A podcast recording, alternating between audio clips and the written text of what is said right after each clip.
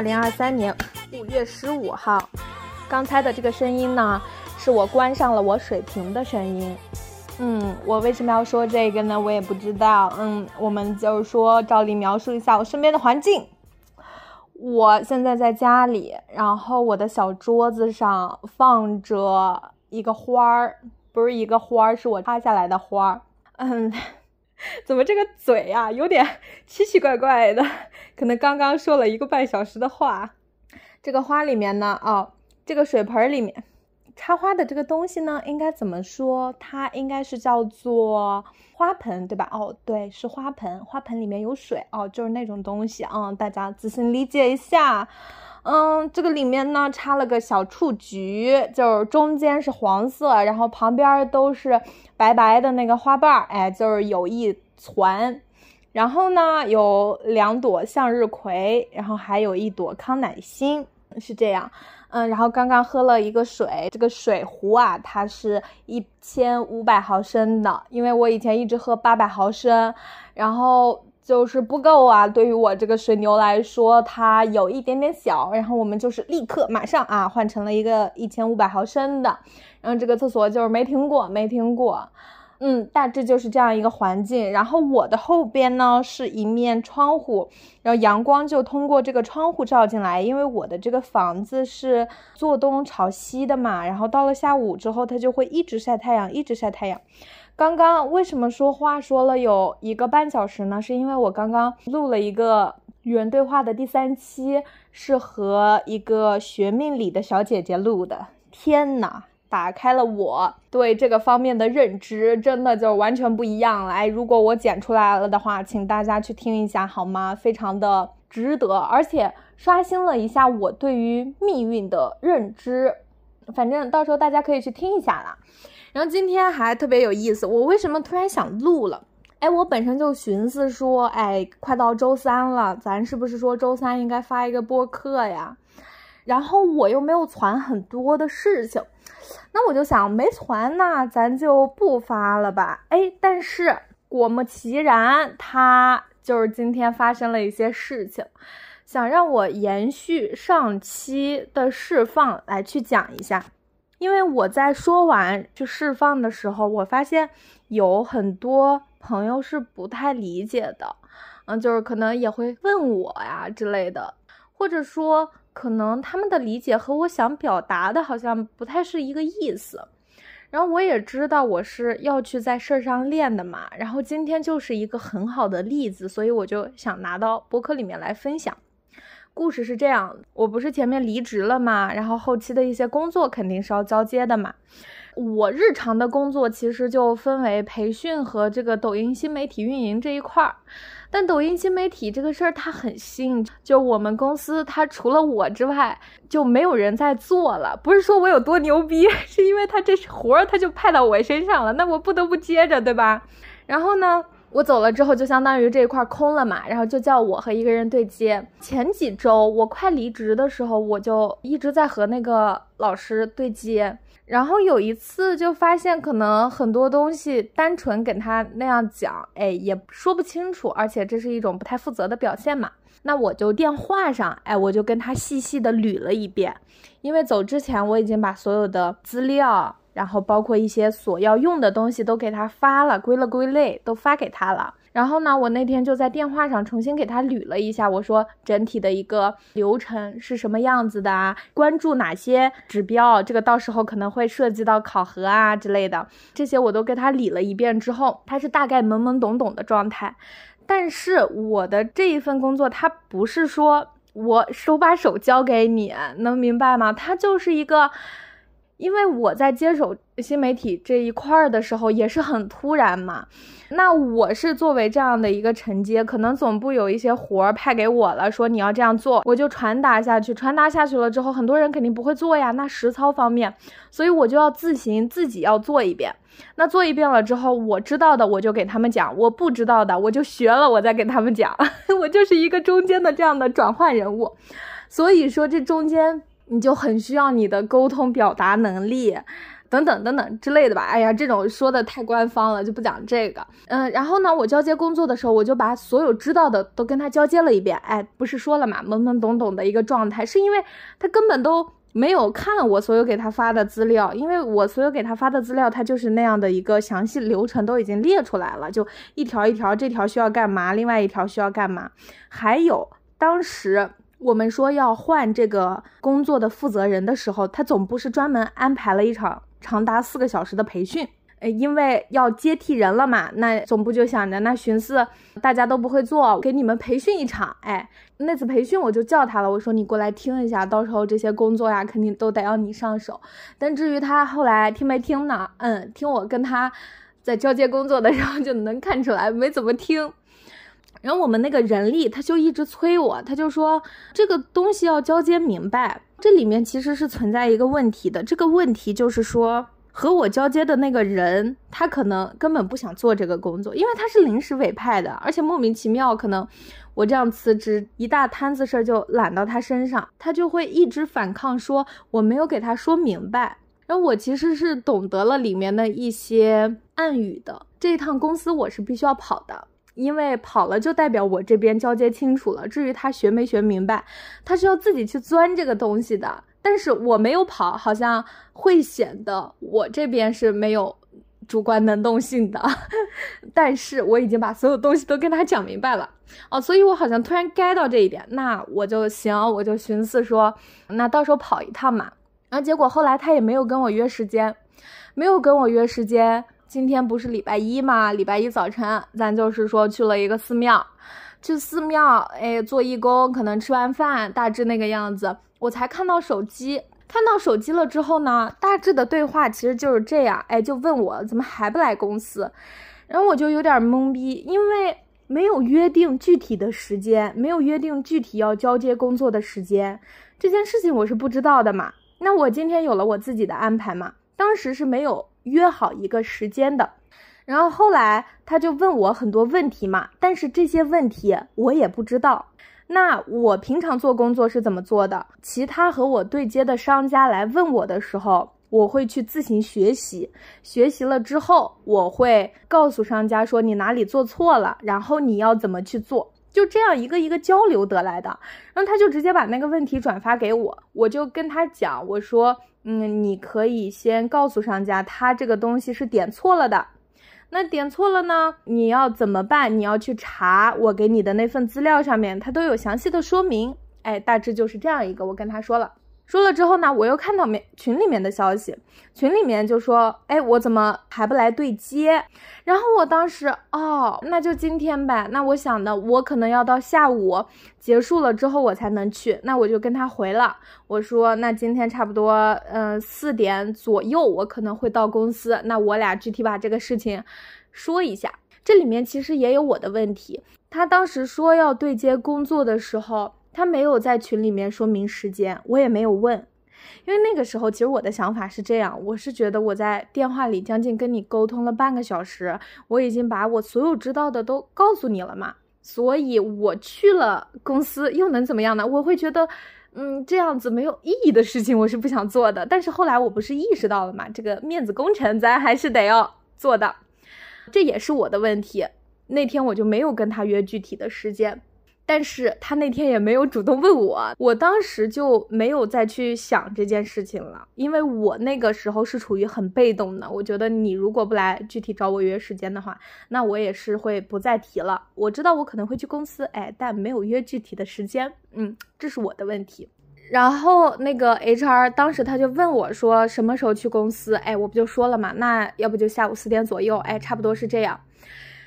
然后结果他就在群里讲了。因为我们交接工作是有一个流程的嘛，这个流程是大致你要清晰明了的去对接，然后你要确保这个承接人他是知道所有的工作的，这是一条明文规定，对吧？好，我知道这条明文规定，然后他就在群里面问我说：“你怕是对交接有什么误解吧？”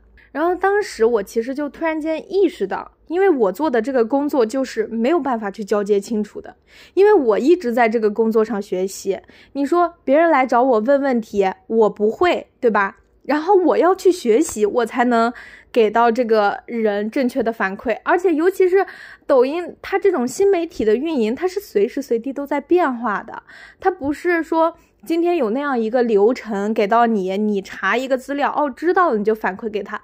他是不断的在更新迭代，然后很多操作上的流程啊、界面啊都是完全不一样的。那我就只能先自己去抖音操作一遍。然后我再把相关的流程发给这个商家。讲真，我的这一部分我做到的是把我之前所有的工作告诉他，再告诉他说，如果有什么问题可以去看那个流程。但是他在这里面的理解是说，你没有跟我交接好所有的工作，所以这里面他其实就是有一个差异。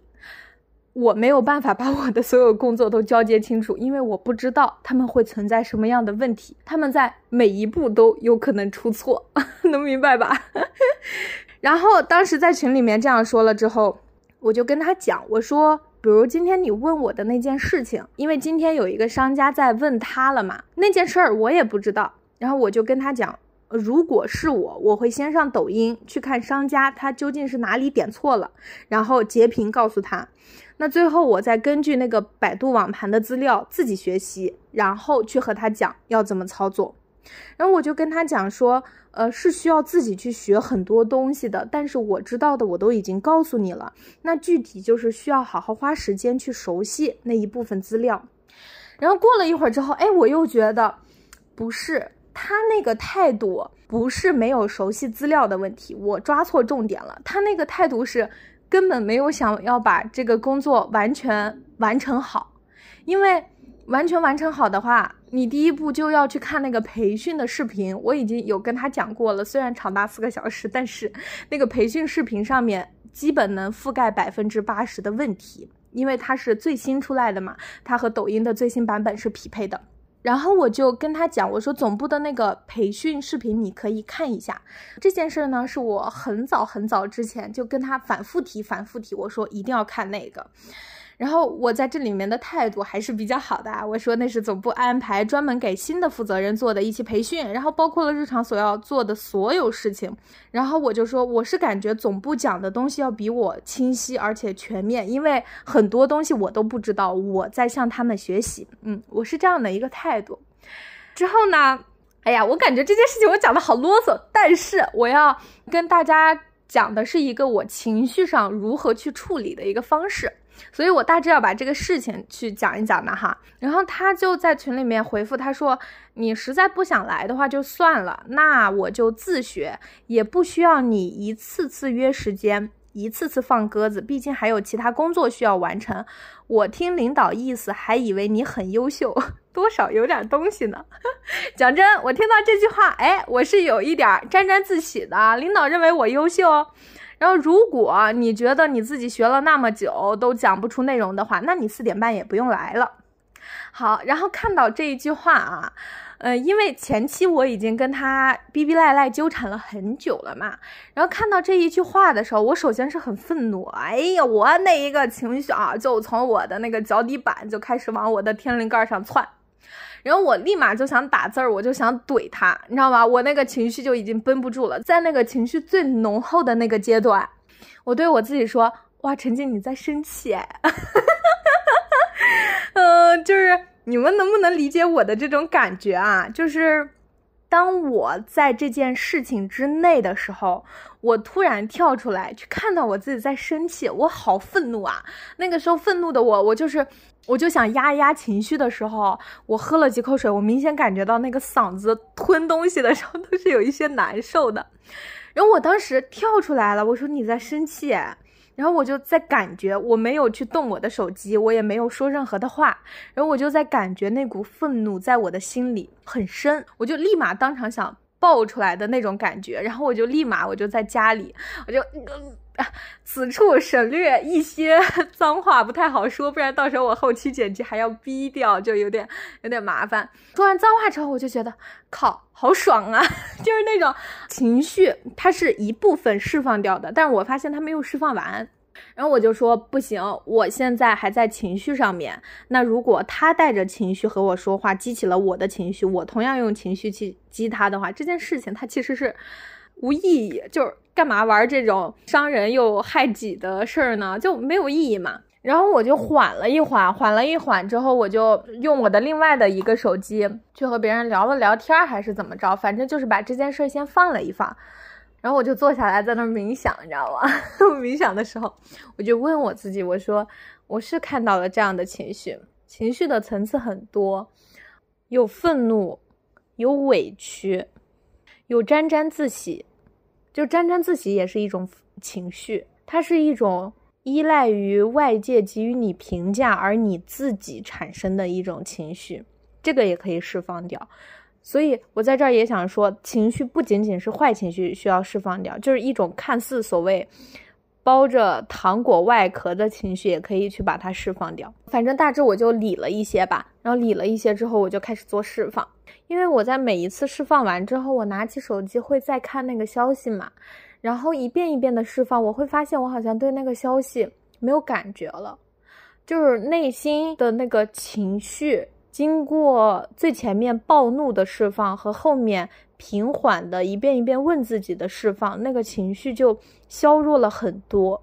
但我现在不能说我是一个完全空、完全空杯、完全干净的一个管道在沟通，我可能还是带有一些我觉察不到的东西。但是相对于前面来说，已经算是空了很多。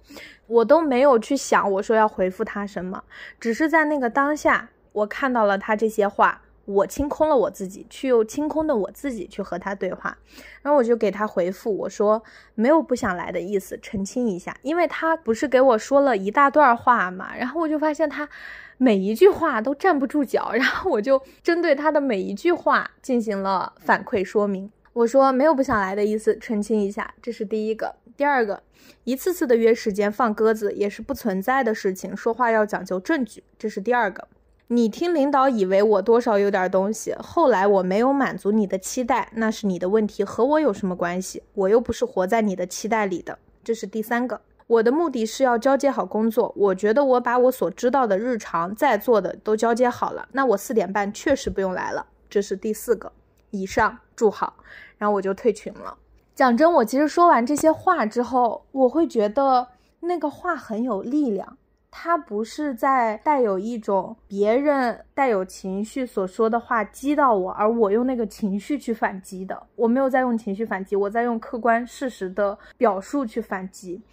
嗯，然后呢，我就突然间发现啊，我之前在播客里面讲的说所谓什么在事儿上练啊之类的，然后也还蛮搞笑的。我我在想，宇宙可能觉得你。这期播客是不是没有东西可以分享啦？那我就给你整点事儿吧，然后整点事儿让你在事儿上练一练，然后就在播客里面分享一下吧。然后，哎，这不就来了吗？是吧？这就还蛮神奇的，我就觉得。然后我在这样做了之后，我就突然间意识到，因为你知道我在那个愤怒的当下，我其实是我所有的想法，我都在想我要用怎样的话去伤他。因为他伤到了我，我要用怎样的话去回击他？那个时候我是陷在情绪的漩涡里的。但是当我跳出那个情绪的漩涡，我去看这件事情的时候，我是很中正的，我是很空杯的。就是所有事情的发生，它都是一个空，它都是一个中性的。就像最近我在看那个《能断金刚》这本书嘛，他就在讲，就是事情它都是中性的，然后你要去怎样看它呢？然后我就发现我自己当时的那个状态是达到了一个相对来说啊，不能很骄傲的说完全空的状态，但是我是相对来说把我的情绪已经释放掉好多，我才去和他沟通的。《能断金刚》这本书，如果我看完了之后，我也可以在播客里面分享一下。因为据说分享那本书能够积功德，嗯，所以我是在为我自己积功德。但是那本书真的是很难啃，嗯，大家可以去啃一下。因为据说分享这本书让别人看也是积功德的事情，所以大家，嗯，看了的话，可能我自己身上也是有功德的，嗯，然后，然后，呃，然后说到哪儿了来着？哦，然后这件事儿其实就相当于是完了。然后后面我不是退群了嘛，也没有人来找我，那我就静待事情的发展吧。所以我其实还蛮感恩的，因为感恩这样的一次经历，它是在一个微信上面先给我呈现的，让我看到了整个事情的全貌是怎样发展的。因为如果现场让我呈现的话，我可能现场就会爆掉，我可能现场就会哭，我可能现场就会，就就就就各种各种出来了，懂我的意思？所以这个时候还是因为。我可能自己一个人，哎，我当下是有这样的条件去处理掉、释放掉我的情绪的，所以我觉得也是想让我一步一步成长吧。其实我在这里面想分享的重点就是释放情绪很重要，所有事情上面都掩盖着你对这件事情的情绪，你要做的是释放情绪，因为释放干净了情绪之后，你自己当下的那个反应是。你当下最中肯、最好的反应，就是最好的安排，它可能是这样。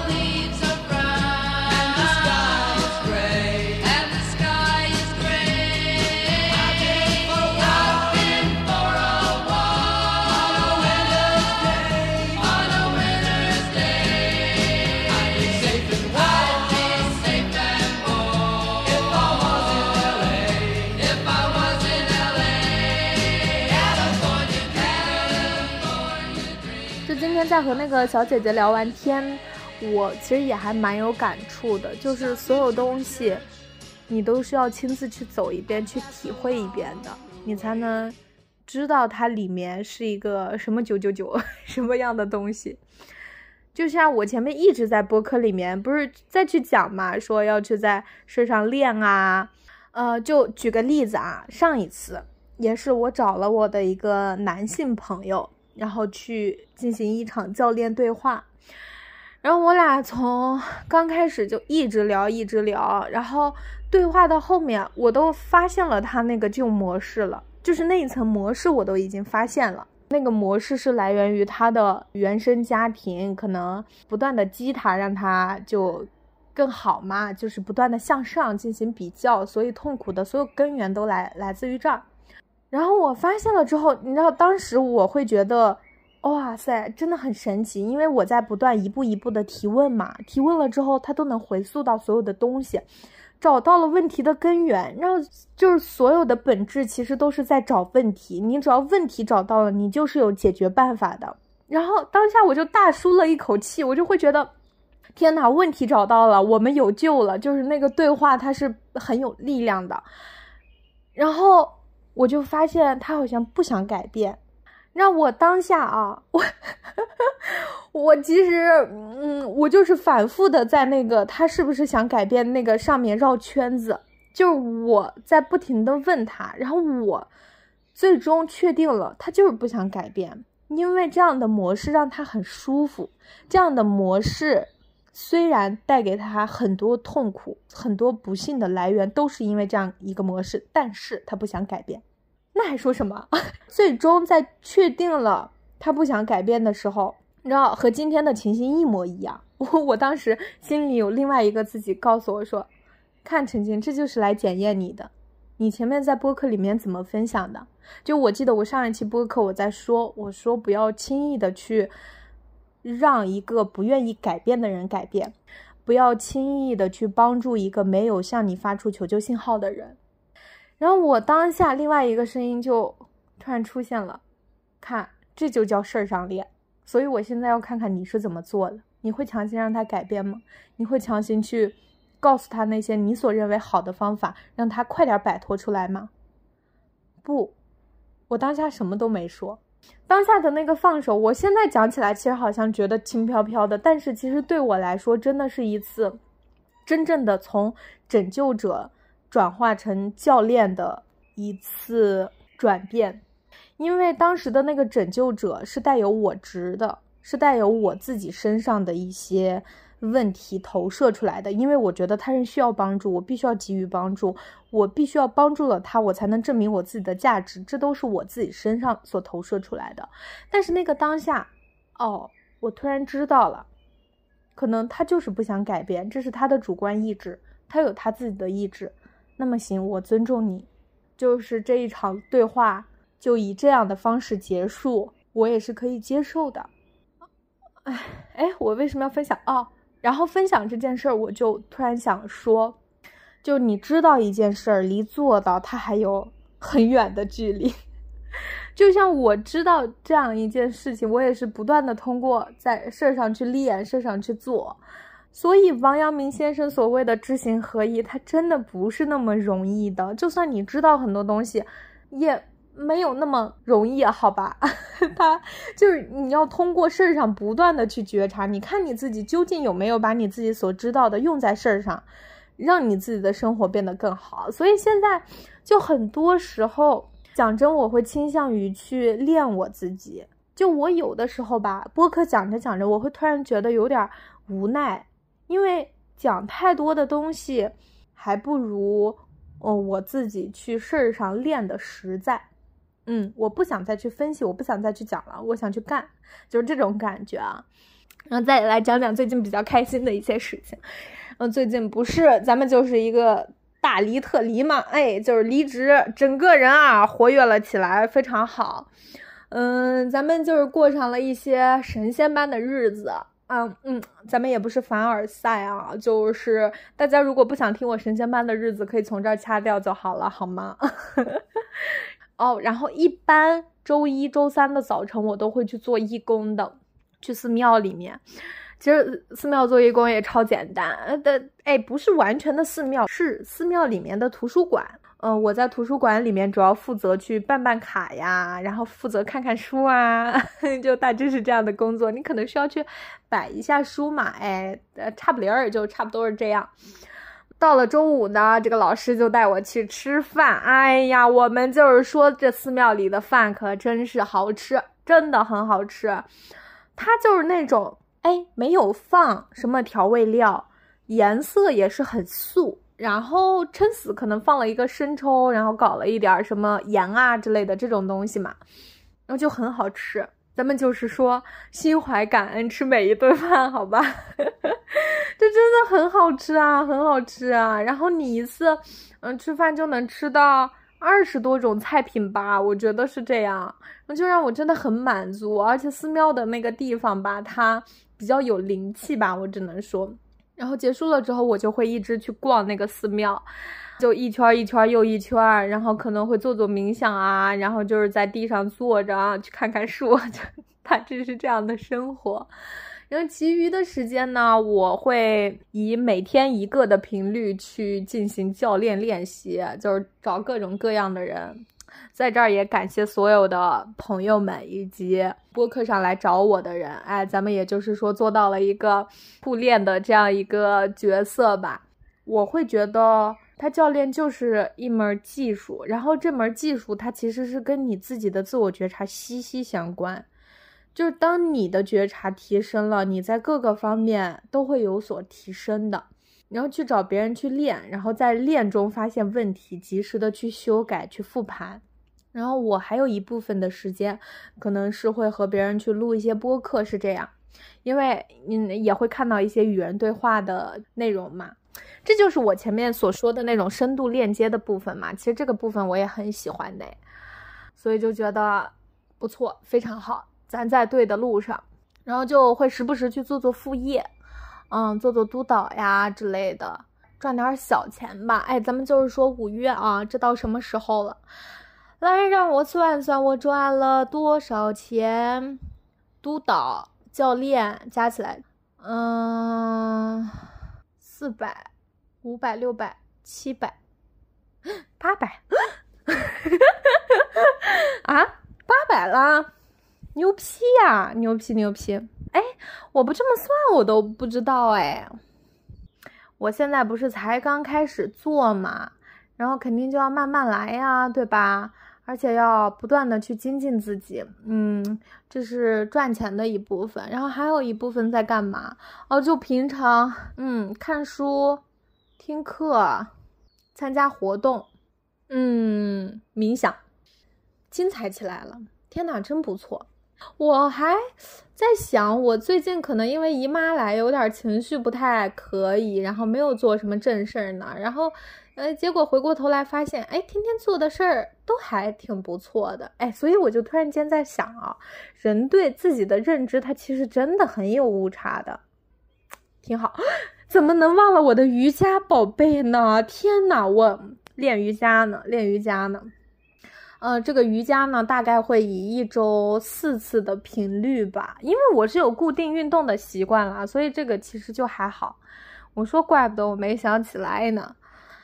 嗯，然后哦，还有呢，还有值得提的，就是我自从不上班，咱们就是说外卖根本不点了，因为我们要自己做饭，自己做的饭就是你知道。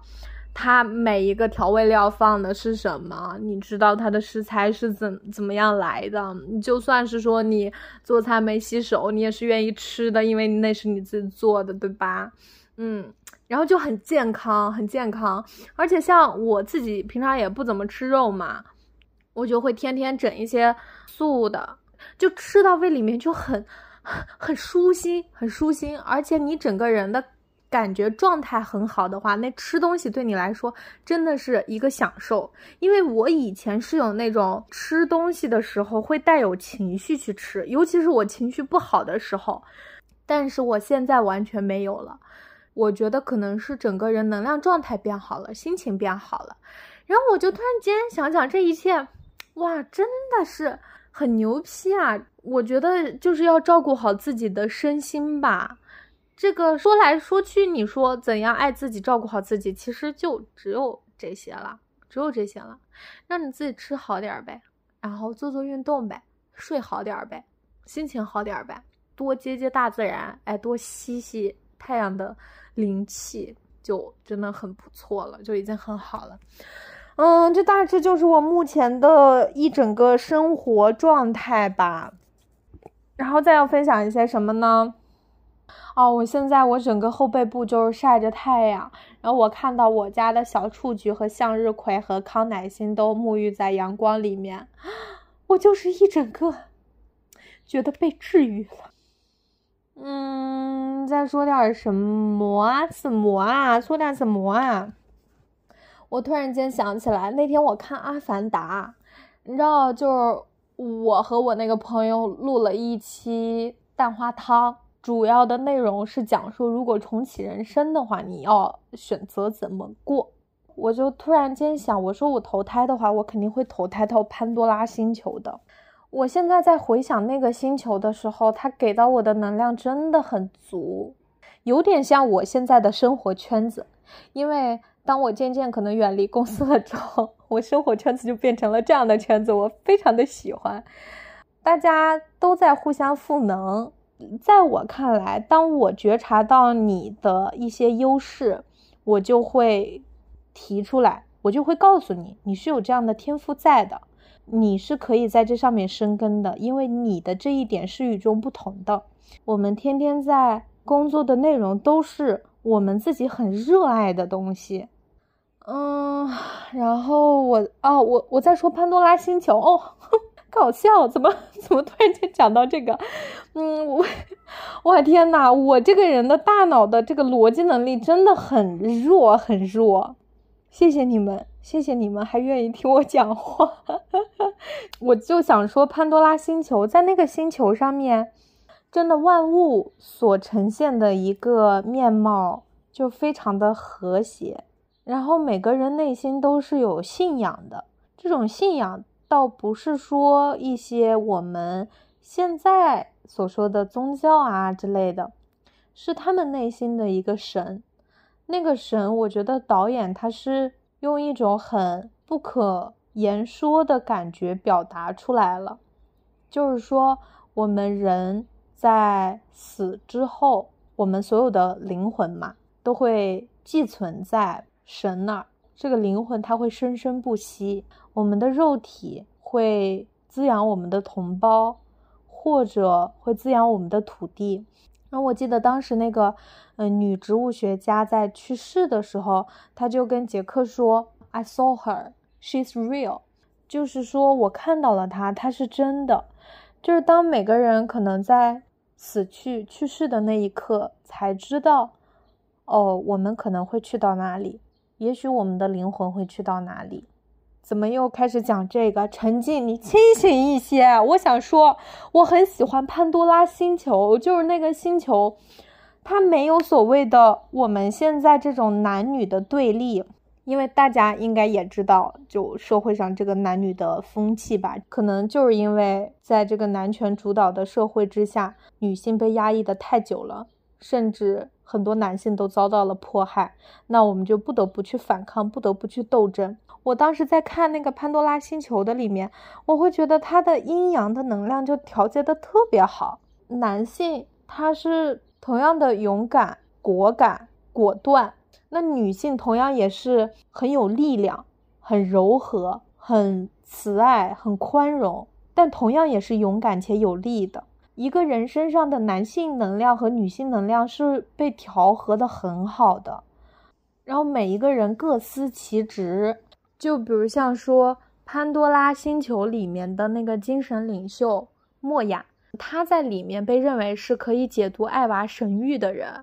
然后当他们去沟通的时候，他们是去说你可以去 feel her，feel him，就是去感受这种感受，不是任何人可以教给你的，是只有你自己去感受到的，不是我们头脑当中。今天我要把我的这一套思想传给你，我就可以传给你的，因为每个人都有自己的感受力。而且我这次看的时候，我看到了更多灵性方面的角度。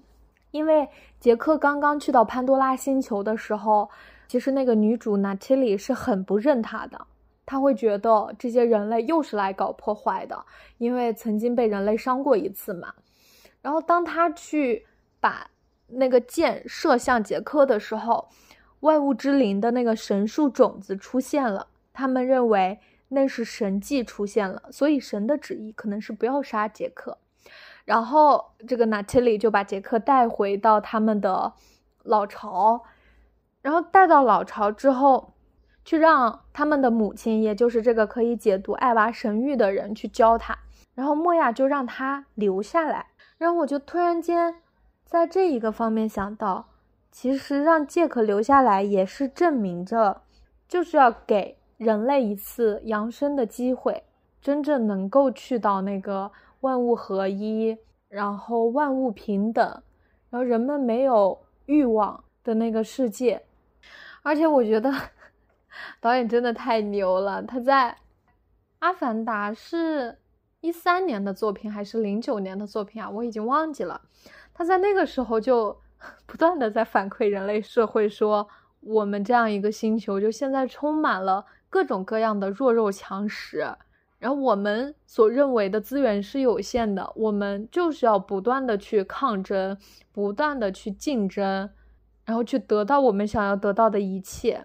你想要在这个星球上面玩公平的游戏，那是不可能的。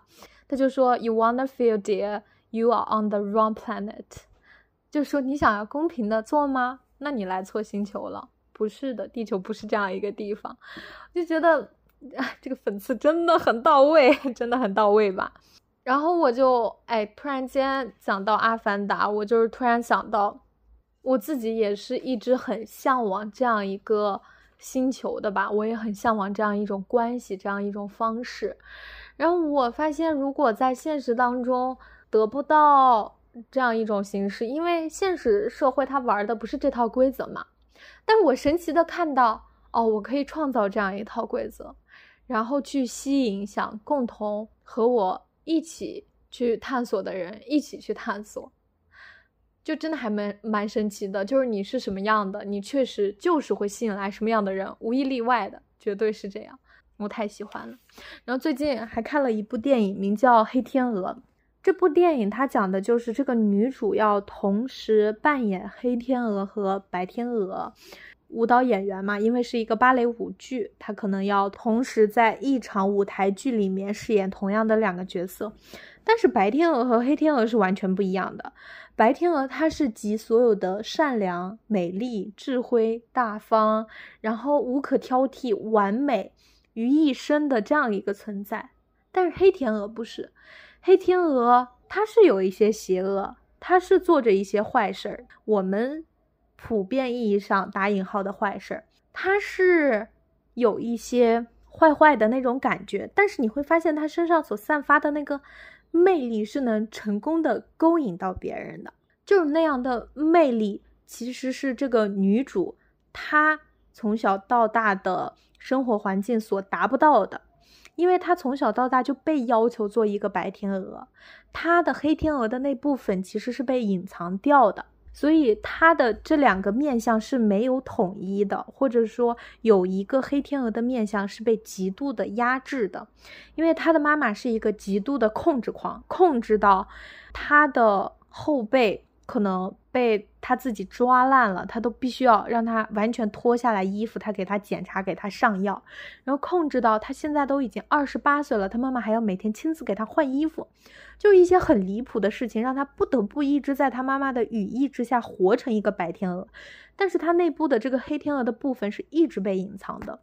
然后，直到她成为了这场舞台剧的女主角，她就不得不要释放她的黑暗能量，因为她可以把白天鹅跳得完美无瑕，但是黑天鹅不是这样的，黑天鹅是更有魅惑的，它是需要你有很多的性张力，需要你坏坏的，而不是做一个普世之下的这种乖巧的、懂事的这种女性。然后他就在里面不断的去抗争，通过很多方式，可能通过自慰，他打开他的性张力，然后通过引诱编剧，然后让他自己逐渐变得有性魅力，通过去杀死体内以前的那个白天鹅，然后把自己真正的黑天鹅给活出来。就是那样两个面相之间的 battle 吧，但是结局不是很好，而且这部电影多多少少是有一些恐怖的，所以还是劝大家就是慎看。但是真的很好看，就是我会觉得他的白天鹅其实在这里象征着很多社会上我们对于女孩子的要求，女孩是需要遵守这社会的规训的，我们将来可能是会做一个贤妻良母的。就无论如何都一定要让自己尽量的完美吧。但是黑天鹅不是，可是我们都需要黑天鹅这样的一种力量。就黑天鹅很有诱惑，很有能量，那种感觉很洒脱，很奔放。所以这部电影也是还蛮好看的，所以推荐大家可以去看一下。嗯。我怎么一个不小心又说了一个多小时啊？一个多小时，我到时候剪吧剪吧吧，剪吧剪吧，咱们就是周三哎发一个小播客，小播客好像是没有什么可以去描述的了吧？啊，应该是没有的了。我最近突然间对这个顺势而为有一个小例子可以去分享，这也是那天我打着伞出门啊，我不是靠海边嘛，海风。特别大，真的很大，就是我每天出去就没有不被刮的时候吧，就这样说，经常就是那个风就一老往我脸上呼，然后我打着那个伞啊，然后我当时是很用力的在控制那个伞把，就很用力，因为我害怕那个伞被吹的到处跑嘛，然后我发现我越用力的去控制的时候，它那个伞就越到处乱飞，我要费很大的力才能去把它控制住，然后。你知道当时的那个动作就是突然间放松，哎，我就尽量的保证那个伞把不要挣脱我的手，但是我的手没有在用力，就是那样一种状态。然后我突然间渐渐发现我好轻松啊，因为在轻松的同时，我的那个伞把能够很正中的就在我的手上，并且它能够为我遮阳，就是我不需要强力的控制它，才能让它。保持那样的一个状态，因为那个时候伞把在我的手里，它是顺势的，它会顺着那个风到处走，然后那个风会有一种力量，不需要我去控制。然后那个时候我就突然类比啊，哎，咱就是说这个触类旁通的能力还是蛮强的。然后我就突然间在想，哦，我们是要顺势而为的，就是很多事情你可能不需要那么努力。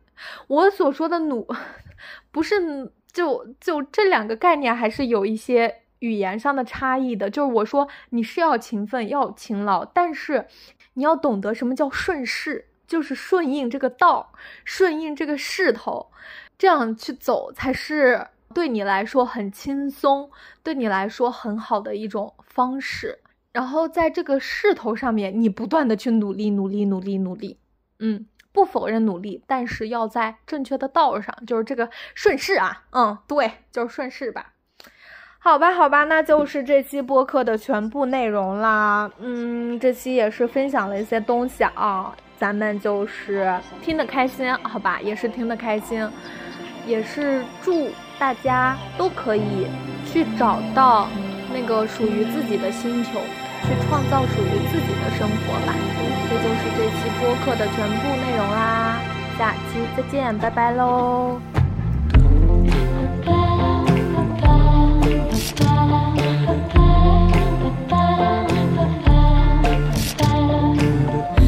故事里的歌，旋律不停飘落，四周涌起着一层层巧合，透过一个吻，感受你来过。哦赤着脚趟过春天的河，就像是趟过从前的我。